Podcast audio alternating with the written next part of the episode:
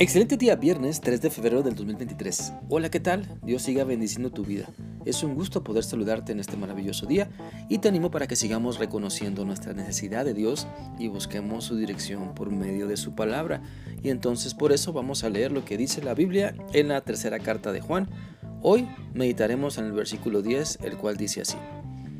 Por eso, cuando yo vaya a visitarlos, le llamaré la atención, porque anda hablando mal de nosotros. Y no solo eso, sino que tampoco recibe a los seguidores de Cristo que llegan de otras partes y si alguien quiere recibirlos en su casa, se lo prohíbe y lo echa de la iglesia.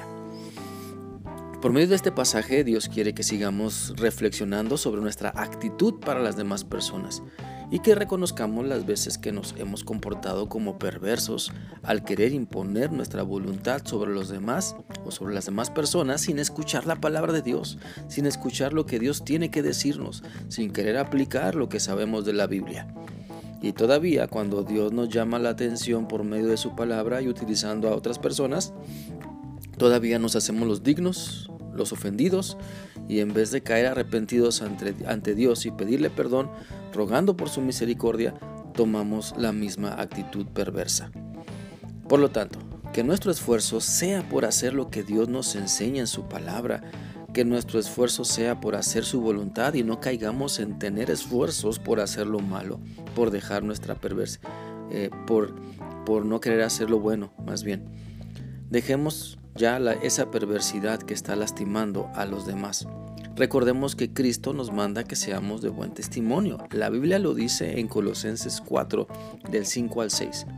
Compórtense con sabiduría ante los que no tienen fe, utilizando su tiempo de la mejor manera posible.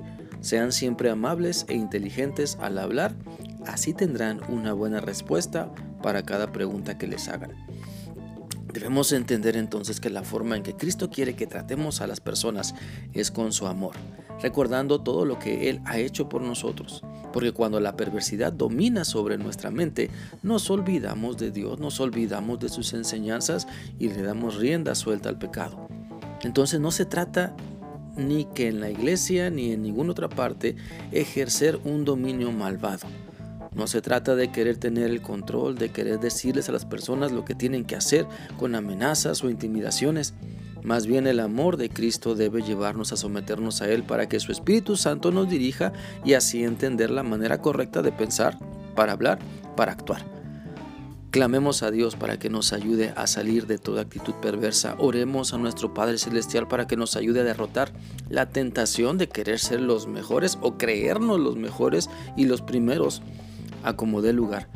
Pidámosle que nos humille para que reconozcamos que las cosas no se hacen a nuestra manera, no se hacen con nuestra perversidad, no se hacen para nuestra fama ni para alimentar nuestro ego, sino que todo lo que hagamos sea para realmente honrar a Dios. La Biblia dice en Colosenses 3:17 también lo siguiente, y todo lo que hagan o digan, háganlo como verdaderos seguidores del Señor Jesucristo y denle gracias a Dios el Padre por lo que Cristo ha hecho por ustedes. Revisemos entonces nuestra actitud. Démonos cuenta que nuestro mal carácter está ahí y cuando sale, bueno, arrepintámonos. Dejemos que el Espíritu Santo domine nuestro temperamento, porque si queremos servir a Cristo y a su iglesia, necesitamos mucho de Él y nada de perversidad, nada de protagonismo, nada de esa lucha perversa por el poder, nada de, de imponer a otros nuestros gustos y anhelos de manera brusca o tosca. Busquemos a Dios para que nos haga verdaderamente libres, para que podamos ser seguidores fieles de Cristo, que administremos de manera correcta lo que Él nos ha confiado y que guiemos a otras personas con un carácter transformado por su Espíritu Santo. Espero que esta reflexión sea útil para ti y que en verdad puedas dejar de luchar porque se haga tu voluntad, que ni es santa ni perfecta y muchas veces ni agradable.